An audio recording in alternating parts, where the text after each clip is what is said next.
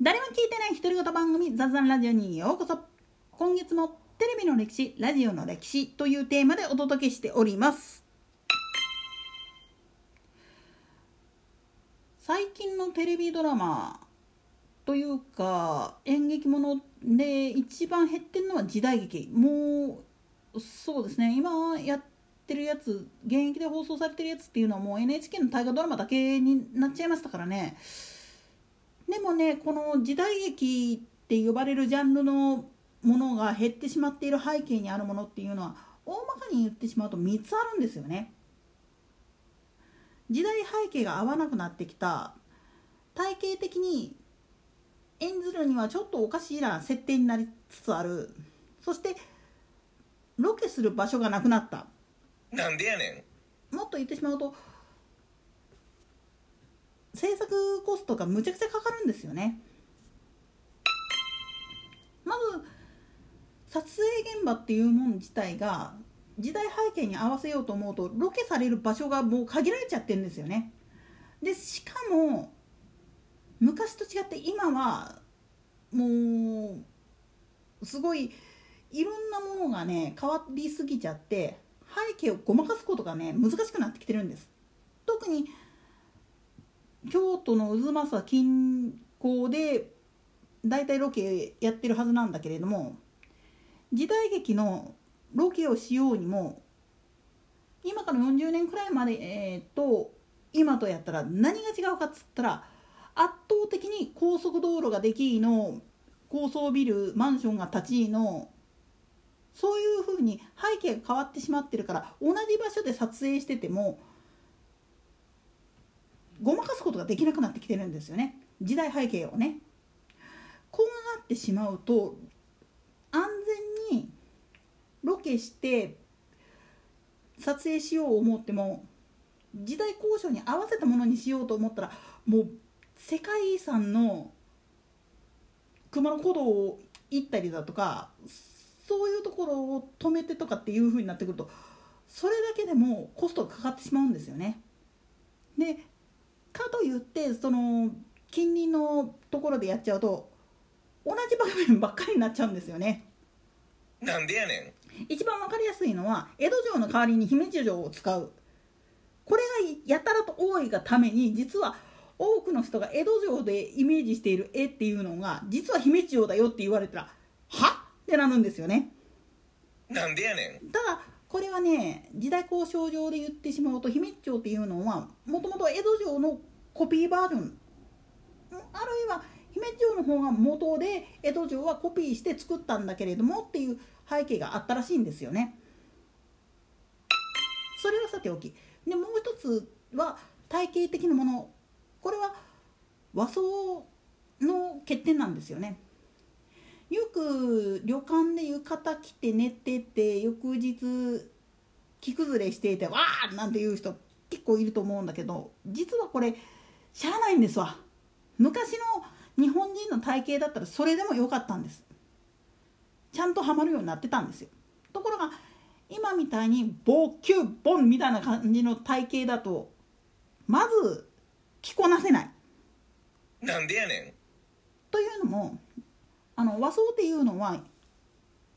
普通のシャツやパンツ類なんかと違ってボトムズと違って立体裁断じゃないんですよね。実際にあの家庭科で和服あるいは洋服の裁縫をやったことがあるよけあの実習やったことあるよっていう人やったら多分分かると思うんだけど和装っていうのは大体一旦の布から袖だの身衣だのっていうのを全部取っていけるんだけれども洋装の場合は必ずカーブとかを作って切っていくわけです。これの違いであるがために体型を気にしながら切ることが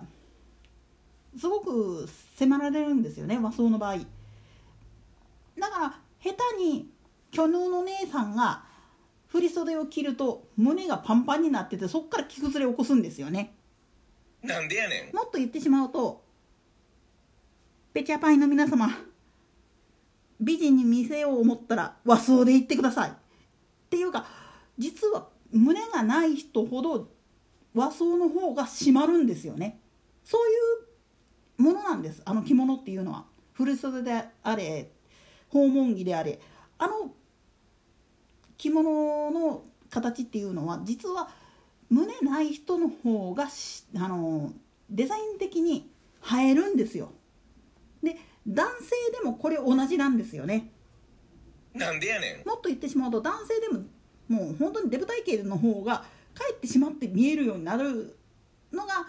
和装なんですよ。逆に言ってしまうと洋装は本当に体の線を見せる服なもんだから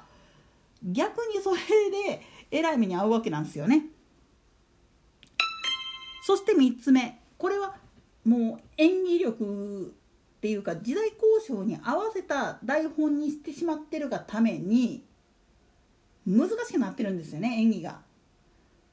だから今までだったら本当にバラエティ番組の延長戦みたいな感じの時代劇っていうのは時代交渉めちゃくちゃなんですよ。基本設定は江戸時代なんだけれども出てくるものが全然違う。例えば必殺シリーズなんかだったらルーベックキューブだとか知恵の輪だとかそういうのが出てくるし水戸黄門のあの CM なんかではローラースケート履いてたりセグウェイだったりとか。なんでやねん。いやもっとひどいのだってきたら暴れん坊将軍なんて UFO 出てきましたからね。そういうはちゃめちゃな台本のがあるんですよ。時代劇の中には。まだあのもっと昔のになってくると絶対その設定おかしいやろっていうやつがね結構あったんですよところが今の時代劇っていうのは全て史実に基づいたもっと言えば新しい発見とかがあってそれの設定に切り替えて放送されてるもんだからぶっちゃけシリアスになりすぎて面白さがないというかツッコミどころがええなとこなんですよね。なんでやねん。もっともそうならざるを得なくなった部分として演者自身がいわゆるそういうアクションものとしての時代劇ではなくって現代ドラマのスタイルと同じものになってきてるがための話なんです。だからいわゆるかちゃん刀を振り回すチャンバラ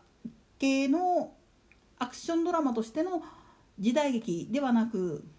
本当にトレンディードラマみたいにセリフだけで勝負するっていう傾向に移ってきてるんですよね。こうなってしまうとそれまで演技力なんていうのを問わなかった人たちが出れなくなっちゃってるんですよね。また出たとしてもその立ち筋とかっていうのが時代交渉に合ってなかったりするんでそれで結局ボツになってることも多いんです。